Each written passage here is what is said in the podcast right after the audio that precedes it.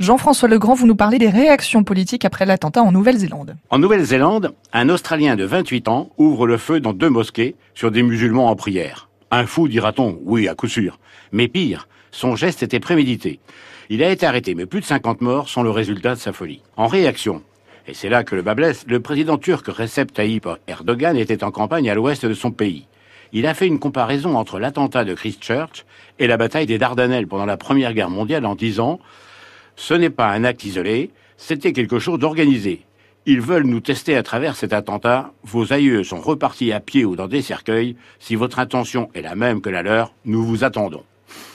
C'est quand même un peu impressionnant comme réaction. Quelques jours plus tard, à Utrecht, en Hollande, un Turc tire sur les, passagers d'un tramway. Trois morts et des blessés.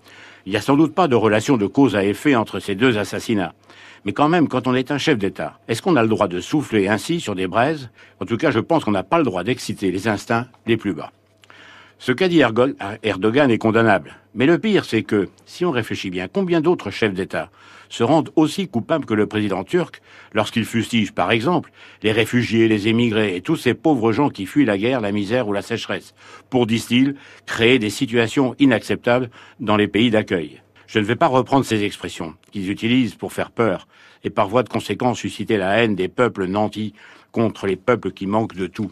Ces attitudes ne sont qu'une triste résurrection des plus bas instincts de l'homme. Elles sont un véritable recul de l'humanité. Heureusement, dans ce tableau noir de notre monde, il y a ici ou là des rayons de lumière et d'intelligence. Je veux saluer l'attitude pleine de dignité de la première ministre néo-zélandaise, Jacinda Ardern. Elle a ouvert une session extraordinaire du Parlement.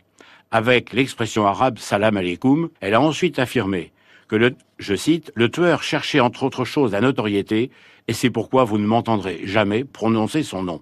Fin de citation.